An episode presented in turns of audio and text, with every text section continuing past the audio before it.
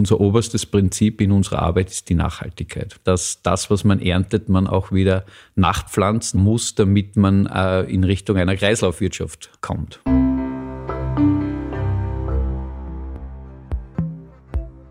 Herzlich willkommen beim Nachhaltigkeitspodcast der österreichischen Hagelversicherung.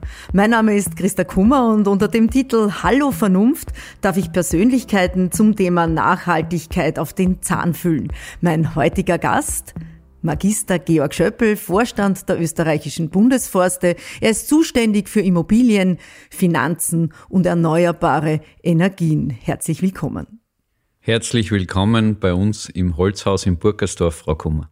Im Holzhaus in Burgersdorf, da habe ich jetzt gleich ein paar Schlagworte, die uns vielleicht durch die nächste Zeit begleiten werden äh, und unsere Zuhörer vielleicht äh, ja noch mehr Spannung damit aufbauen können. 40 Sekunden. Alle 40 Sekunden wächst in Österreich ein Holzhaus nach, ein Einfamilienhaus aus Holz. Wie viel davon gehört den österreichischen Bundesforsten? Oder besser gesagt, frisst der Borkenkäfer unsere zukünftigen Holzhäuser zusammen? Was haben die Bundesforste mit Immobilien, mit Seen, und mit erneuerbaren Energien zu tun. Alles Fragen, die mich interessieren, die vielleicht auch unsere Zuhörer und Zuhörerinnen interessieren. Lieber Herr Magister, wir starten, aber bevor wir die Fragen beantwortet haben wollen oder ich sie beantwortet haben will, hätte ich gerne ein bisschen was Persönliches von Ihnen gewusst. Ich weiß, dass Sie seit 2007 im Vorstand sitzen, aber was macht diesen Georg Schöppel als Mensch aus? Spannende Frage. Ich glaube, ganz wesentlich sind bei mir meine bäuerlichen Wurzeln. Ich bin auf einem bäuerlichen, einem landwirtschaftlichen Betrieb in Oberösterreich äh, aufgewachsen, der seit vielen Generationen bewirtschaftet wird, jetzt aktuell von meinem Neffen. Und äh, dieses Leben und Denken in Generationen auf dem Hof, sowohl in der Landwirtschaft als auch in der Forstwirtschaft, äh, das hat mich sehr geprägt und es freut mich sehr, dass ich ähm, etwas davon in meine jetzige Arbeit äh, mit, mitnehmen und mit übertragen kann. Das heißt, schon von den Wurzeln her ist das Interesse in Ihnen verankert worden. Kann man das so zusammenfassen?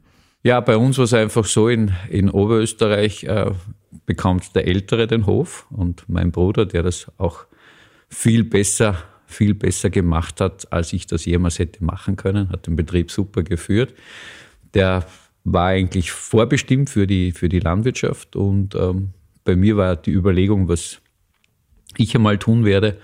Und mich jetzt dann nach, dem, nach den Studien eigentlich, ich habe äh, Recht studiert und dann Wirtschaft und Politik im, im Ausland, hat es mich nach diversen Stationen hierher zu den Bundesforsten verschlagen, ist fast der, der falsche Begriff. Also war immer so ein, ein Traumjob von mir, äh, hier arbeiten zu dürfen. Und es freut mich, dass ich das jetzt seit fast 15 Jahren machen darf. Sie sagen Traumjob bei den österreichischen Bundesforsten. Was macht die österreichischen Bundesforste aus? Wie kann man sie kurz beschreiben? Wie kann man sie kurz zusammenfassen? Ich nehme an, kurz geht gar nicht. Man braucht nur auf eure Homepage schauen.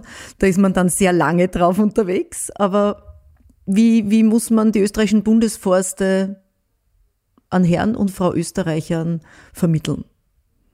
Wir sind das größte Naturunternehmen Österreichs. Wir dürfen jeden zehnten Quadratmeter in Österreich äh, betreuen.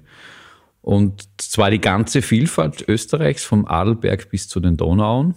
Und ähm, unser oberstes Prinzip in unserer Arbeit ist die Nachhaltigkeit. Und äh, da werden Sie sich vielleicht jetzt denken, oh je, jetzt kommt wieder wer daher mit dem Modebegriff Nachhaltigkeit. Aber Nachhaltigkeit ist äh, eine Erfindung der Forstwirtschaft, hat sich im Jahr 2013 zum 300. Mal gejährt, weil äh, vor etwa 300 Jahren waren wir in Mitteleuropa sehr knapp an einer Naturkatastrophe, weil damals gab es eigentlich nur den Rohstoff Holz. Äh, und das wurde das Holz damals so genutzt, wie man es heute aus Brasilien und Russland und anderswo kennt. Man hat das Holz geerntet und sich nicht darum gekümmert, ähm, was danach passiert. Und damals ähm, hat eben der Herr Karl von Karlowitz, ein sächsischer Berghauptmann, ähm, der da unterwegs war, sich gedacht, so kann das nicht weitergehen. Und so ist der Begriff der Nachhaltigkeit entstanden, nämlich dass das, was man erntet, man auch wieder nachpflanzen und wieder betreuen äh, muss, damit man äh, in Richtung einer Kreislaufwirtschaft äh, kommt. Aber Nachhaltigkeit ist ja eigentlich, ich habe so den Eindruck, so in den letzten zehn Jahren ein richtiges Modewort geworden. Äh, alles muss nachhaltig sein. Die Ernährung muss nachhaltig sein, Mode muss nachhaltig sein, unser ganzes Leben muss nachhaltig sein. Aber dass die Waldwirtschaft ja per se in, vom Prinzip her eine nachhaltige sein muss, äh, ist eigentlich eh was Logisches. Ne? Es ist logisch, aber äh, nicht alles, was logisch ist, äh, wird immer gemacht. In Zentraleuropa, Gott sei Dank, jetzt seit einigen hundert Jahren. Ähm, in anderen Regionen der Welt ist es nach wie vor noch nicht. Also schauen Sie sich an die Diskussion um den Regenwald im Amazonas und anderswo. Leider Gottes wird immer noch in vielen Regionen Raubbau betrieben und das Gute in Österreich ist auch bei uns, dass der Wald äh, nicht nur nachwächst, sondern in Österreich wächst der Wald und zwar täglich um 13 äh, Fußballfelder in Summe 3400 Hektar im, im Jahr. Und das ist sehr erfreulich. Das ist ein Wahnsinn. Und ich habe ja zu Beginn gesagt, alle 40 Sekunden wächst in Österreich sozusagen ein Holzhaus nach. Äh, das muss man sich mal vorstellen. Äh, auf der einen Seite. Sechs Sekunden davon gehören dem Bundesforsten. 15 Prozent vom Wald. Wahnsinn. Auf der einen Seite allerdings äh, wächst viel Holz nach. Jetzt, wie kann ich das den Menschen auch äh, wirklich verständlich vermitteln, dass auf der einen Seite sehr viel Holz nachwächst, vor allem in Österreich und Mitteleuropa, und auf der anderen Seite die Wälder bedroht sind durch klimabedingte Veränderungen? Naja, das Wesentliche ist, ähm, bedroht sind eigentlich vor allem die Wälder, äh, die äh, nicht klimagerecht sind. Das große Thema haben wir jetzt in Österreich eigentlich nicht im, im Gebirge.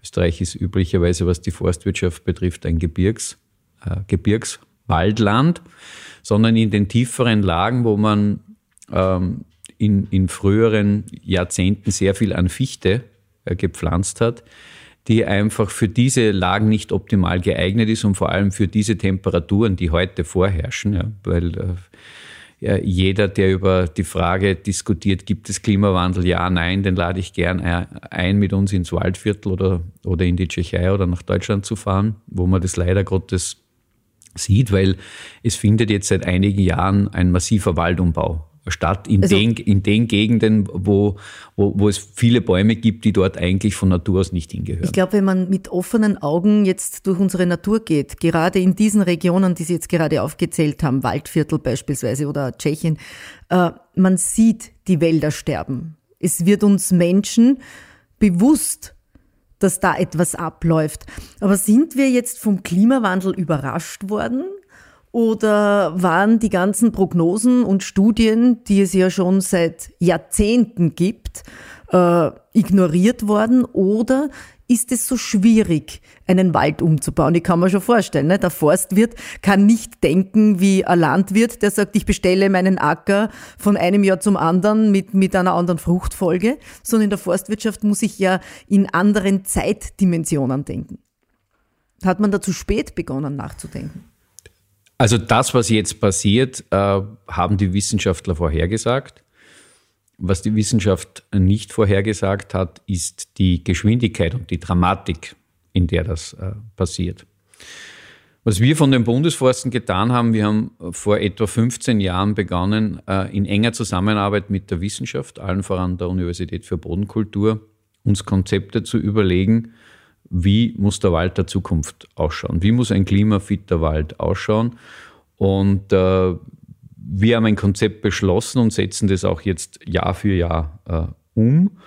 Und zwar nicht jetzt auf der Flughöhe, wo es wenig bringt mit Ankündigungen, sondern jeder unserer Förster hat so seine Blaupause, äh, seine, seine Ziele, seine Vorgaben was in welchem Jahr konkret gemacht wird, um eben äh, diesen Wald der Zukunft sicherzustellen, damit, wenn man in 50, in 100 Jahren bei uns in Österreich in, in unseren Wäldern unterwegs ist, immer noch äh, intakte, gesunde Wälder vorfindet. Wie muss man sich jetzt diesen Wald der Zukunft vorstellen? Heißt das, dass ich bewusst äh, auf Vielfalt setze? Und wie schaut diese Vielfalt aus? Genau. Ein wesentliches Kriterium ist die, die Vielfalt. Ich bringe ein Beispiel. Wir haben derzeit bei den Bundesforsten einen Anteil äh, an Fichte von etwas über 60 Prozent. Das wird auf etwa 40 Prozent in den nächsten Jahrzehnten sinken. Die Fichte ist nach wie vor der Brotbaum. Äh, wir brauchen die Fichte. Es ist ein perfektes Bauholz. Sie ist, äh, es ist einfach auch ein, äh, so wie in Kanada das Ahorn, ist es bei uns eigentlich so die, die Fichte, die ins, ins Österreich-Wappen gehören würde, aber eben nur in den Gegenden, also vor allem im, in den Berggebieten, wo es auch ausreichend Niederschläge gibt, wo sie hingehört. Und das heißt, wir haben uns in den letzten Jahrzehnten, Jahrhunderten viel zu sehr auf Fichtenmonokulturen spezialisiert, verlassen, weil sie einfach funktioniert haben und jetzt fällt uns das irgendwie am Kopf. Ne? Genau, das ist eigentlich eine perfekte Zusammenfassung. Man muss in Richtung Vielfalt gehen, äh, andere Nadelhölzer, mehr, mehr Tanne, mehr, mehr Lerche, wie schaut es mit der Douglasie aus? Die, die wird ja auch oft ins Spiel gebracht, weil sie schnell wächst, weil sie trockenresistenter ist, äh, weil auch das Holz der Douglasie ein gutes ist. Wie, wie steht man dazu? Die Douglasie ist auch eine Option, aber bei uns ist zum Beispiel das Ziel von derzeit 1 auf 2 Prozent äh, zu kommen, weil die Douglasie zum Beispiel, äh, wir haben sehr viele äh, Standorte, die auf Kalk, also Kalkstandorte, da passt die Douglasie nicht so gut hin. Also die Douglasie ist eine Option, aber sie ist kein Allheilmittel. So wie kein Baum ein Allheilmittel ist, sondern es braucht die Mischung, es braucht die Vielfalt. Das heißt, jeder nährt sozusagen den anderen. Wie schaut es mit der Eiche aus? Die Eiche ist, ist, äh, ist eine ganz äh, wichtige Option und, und wozu wir immer stärker übergehen, ist diese sogenannte Naturverjüngung. Einmal schauen, was von der Natur wieder nachwächst und dem möglichst viel Platz und, und Raum zu geben und ganz selektiv dann äh, das zu ergänzen, was wir glauben, dass sowohl ökologisch als auch wirtschaftlich noch wichtig Kann man es dann eigentlich so zusammenfassen, dass die Natur von sich aus selektiert, uns zeigt, was sie will und wir als Menschen als regulativ eingreifen? Das ist ein sehr schönes, schönes Bild. Also ich glaube, bei uns ist es immer so der, der Versuch, diesen Bogen zwischen Ökologie, äh, Umweltschutz Naturschutz und Ökonomie, dem wirtschaftlichen, äh, zu schaffen. Darum stehen wir auch zum Begriff der Forstwirtschaft, ja, in einer ökologischen Forstwirtschaft, weil es geht auch darum, dass man davon leben kann. Und es geht letztendlich darum, so, so einen, äh, eine Zusammensetzung der Wälder zu bekommen, dass sie möglichst naturnah sind und gleichzeitig auch ein, ein wirtschaftliches Überleben äh, ermöglichen. Jetzt wären wir gerade beim Wirtschaftsfaktor Wald. Wie viel Geld nehmen die österreichischen Bundesforste in die Hand, um die Wälder klimafit zu machen in Österreich? Ja, so das, das, passiert ja nicht gratis. Ne? Da, da, da, muss man, da muss man ja doch äh, viele Euros in Bewegung bringen, nehme ich jetzt mal an. Es passiert nicht gratis und dafür auch nicht umsonst.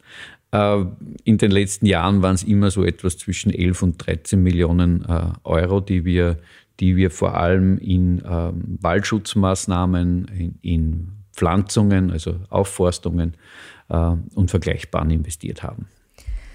Jetzt haben wir sehr viel über den Wald gesprochen. Ich habe auch am Anfang bei der Vorstellung gesagt, Sie sind zuständig für Immobilien und auch für nachhaltige Energie. Immobilien und österreichische Bundesforste ist nicht so bekannt.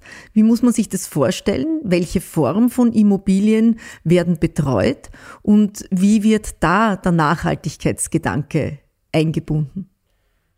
Die Immobilien sind mittlerweile wirtschaftlich unser wichtigstes Standbein.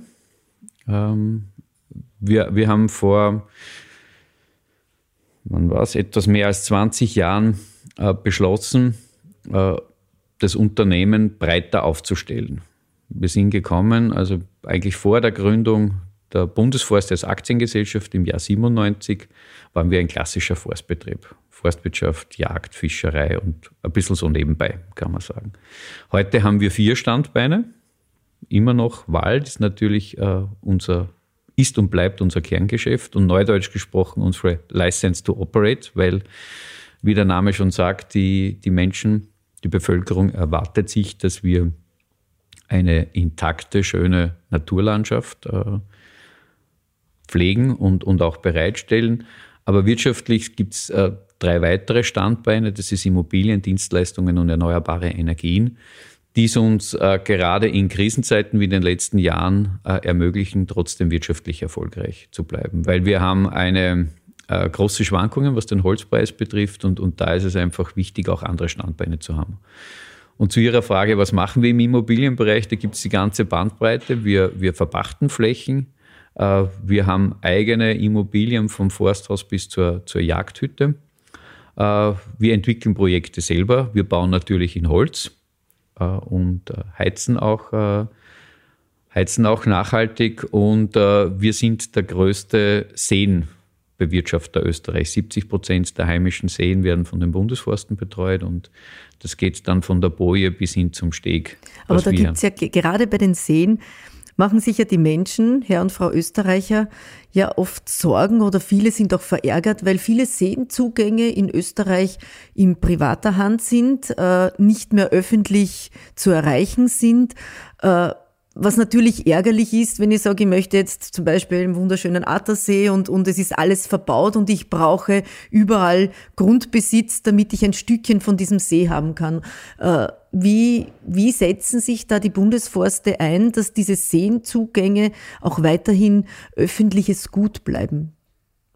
Wir garantieren, dass an jedem unserer Badeseen zumindest ein, meistens sind es äh, mehrere, äh, öffentlich zugängliche, nämlich Badeplätze, wofür ich nichts bezahlen muss, äh, die gratis zur Verfügung stehen, dass es die gibt. In Summe sind es österreichweit 45 solcher Badeplätze. Gerade am Attersee gibt es acht solcher Badeplätze von den äh, Bundesforsten. Äh, sehr, sehr schöne, weil es ist ganz wichtig, dass die Menschen ohne dafür zu zahlen, und zwar egal wie viel Geld sie haben, die Möglichkeit haben, diese Naturjuwele zu genießen ich glaube, dass das auch wichtig ist, das auch immer wieder zu kommunizieren, weil ich glaube, da ist schon ein großes Potenzial an Sorge gegeben von den Menschen. Ne? Ich, ich verstehe das auch. Uh, unser Problem ist eher die, die meisten Flächen hinter den Seen. Uns gehören zwar die Seen, aber die Flächen dahinter sind, waren früher in bäuerlicher Hand und wurden dann eben im, vor allem beginnend in den 50er Jahren dann weiterverkauft. Aber die Flächen, die wir selber betreuen, da schauen wir, dass, dass sie entweder ökologisch, ähm, also als Naturschutzflächen äh, weiter bestehen äh, oder eben, dass sie auch öffentlich zugänglich bleiben. Da drängt sich jetzt mir gleich eine, eine nächste Frage auf.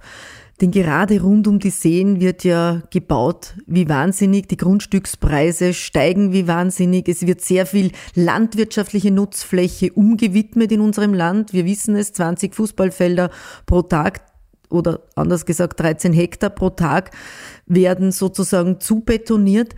Äh, Österreich ein Land mit den meisten Supermärkten pro Kopf. Ich glaube 1,6 Quadratmeter für jeden von uns. Das heißt, jeder von uns könnte sich ein Campingbett äh, in seinem Lieblingssupermarkt aufstellen. Äh, wie wirken die Bundesforste da entgegen? Können sie da entgegenwirken als großer Grundbesitzer, dass sie sagen, wir verkaufen nicht, damit hier nichts passiert? Oder sind ihnen da die Hände gebunden?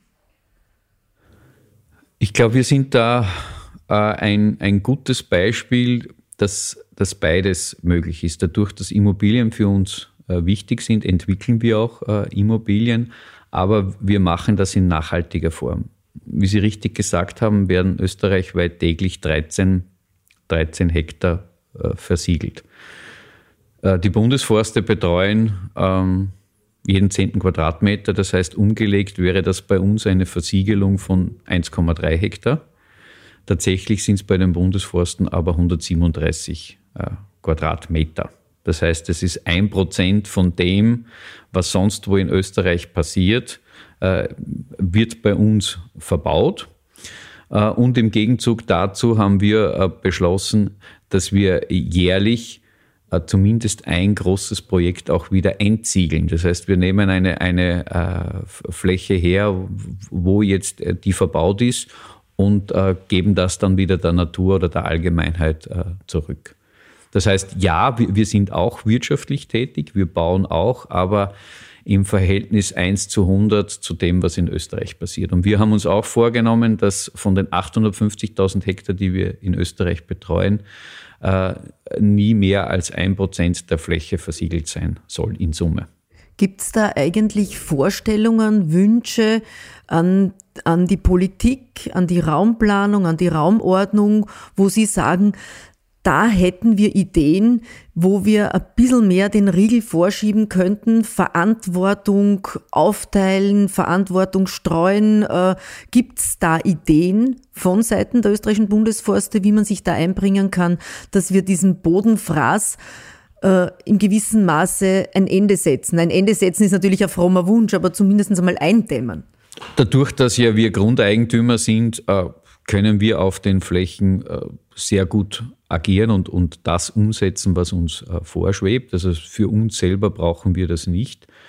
Als, als interessierter Staatsbürger hab, hätte ich schon den Wunsch, dass man bei der Raumordnung einfach hier äh,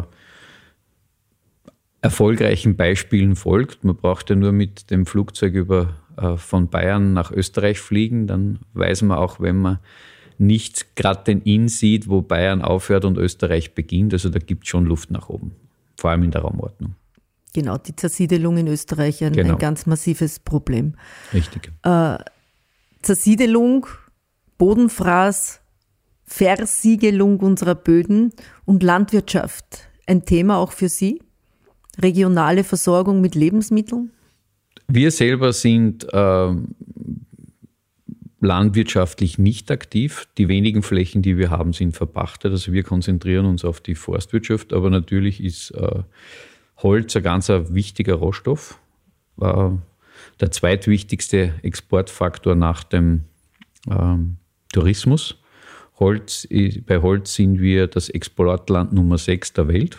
Also das ist wirklich ein, ein wichtiger wirtschaftlicher Faktor und äh, natürlich sind äh, Lebensmittel, sind landwirtschaftliche Flächen für jeden von uns äh, lebenswichtig im wahrsten Sinn des Wortes, weil man hat das jetzt auch in der Krise gesehen.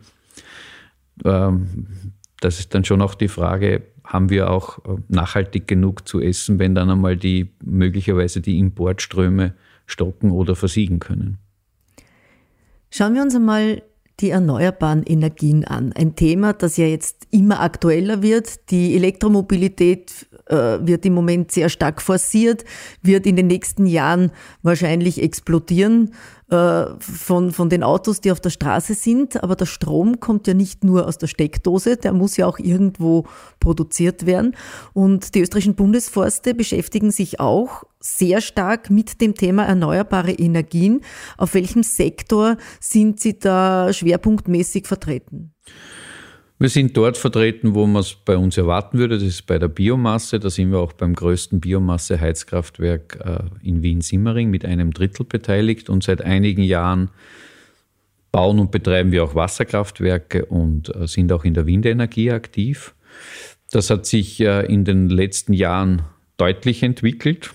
Als ich zu den Bundesforsten gekommen bin, hatten wir ungefähr eine Gigawattstunde, die wir Strom aus Wasser äh, produziert haben. Im äh, letzten Jahr waren es 178 Gigawattstunden und gemeinsam mit dem, was die Wienstrom, also die Wienenergie, also unser Biomasseheizkraftwerk äh, hier produziert, sind wir bei über 300 Gigawattstunden.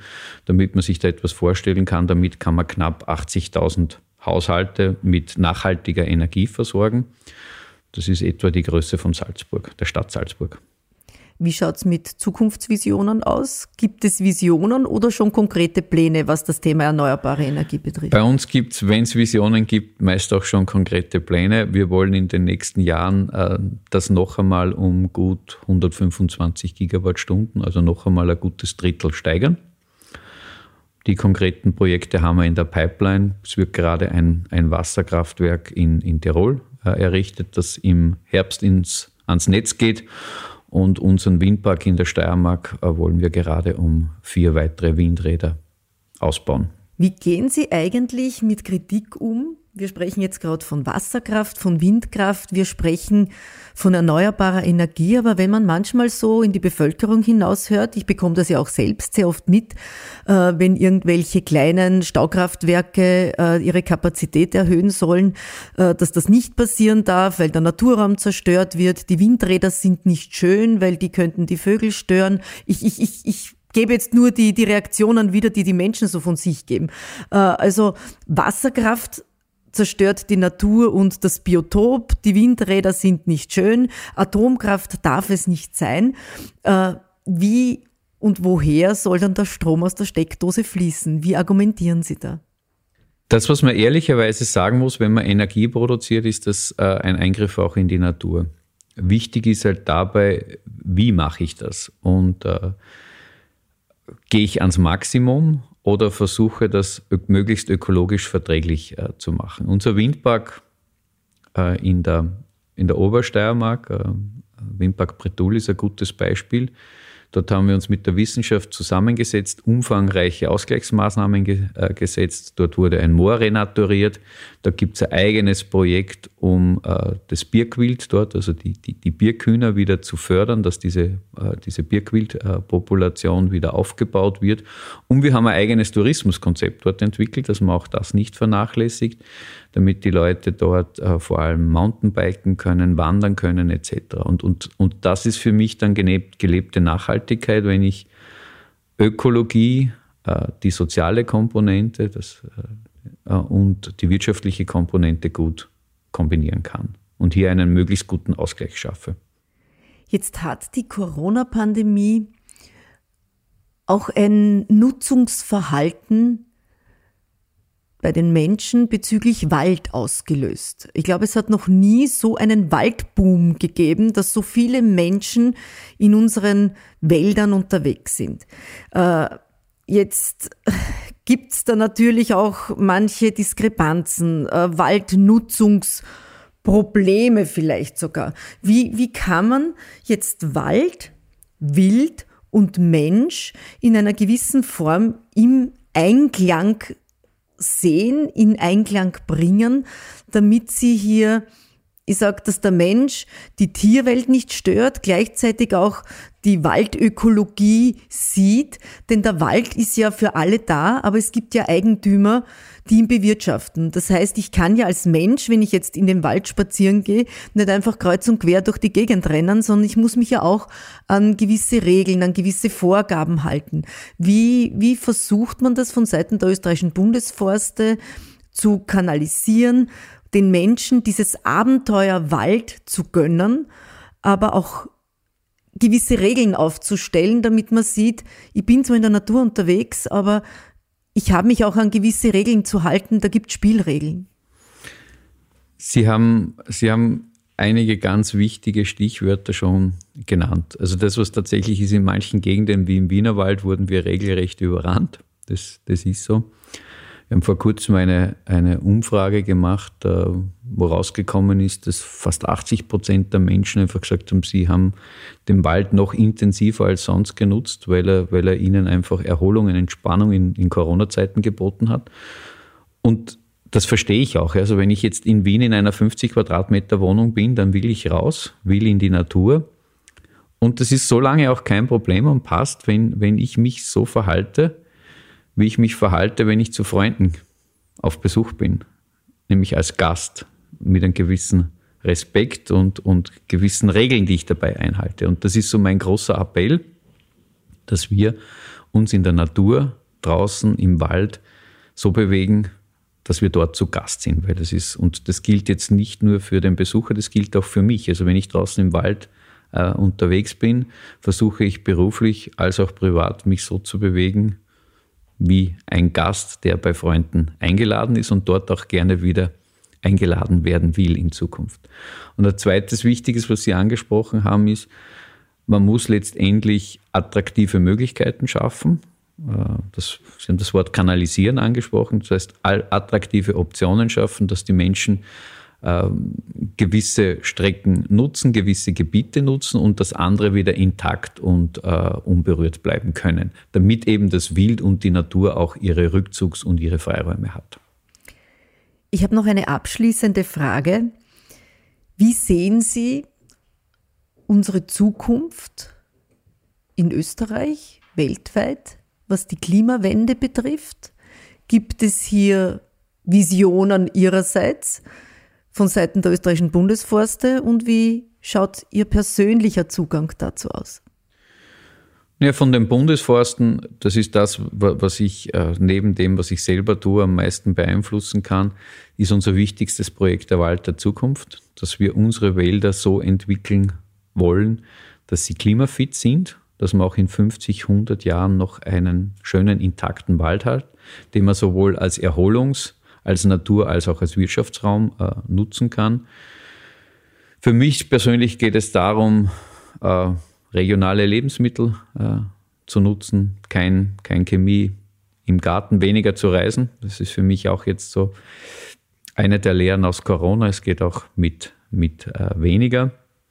Und äh, funktionieren wird es nur einerseits, wenn jeder von uns sich selber im wahrsten Sinn des Wortes an der Nase nimmt und äh, einen Beitrag leistet und gleichzeitig, wenn die internationale Staatengemeinschaft einfach hier eng zusammenarbeitet und, und die notwendigen Maßnahmen, weil das, was man tun muss, ist ja bekannt. Es ist ja nicht so, dass man sagt, jetzt müssen wir überlegen, was wir tun müssen. Man weiß genau, was man tun muss.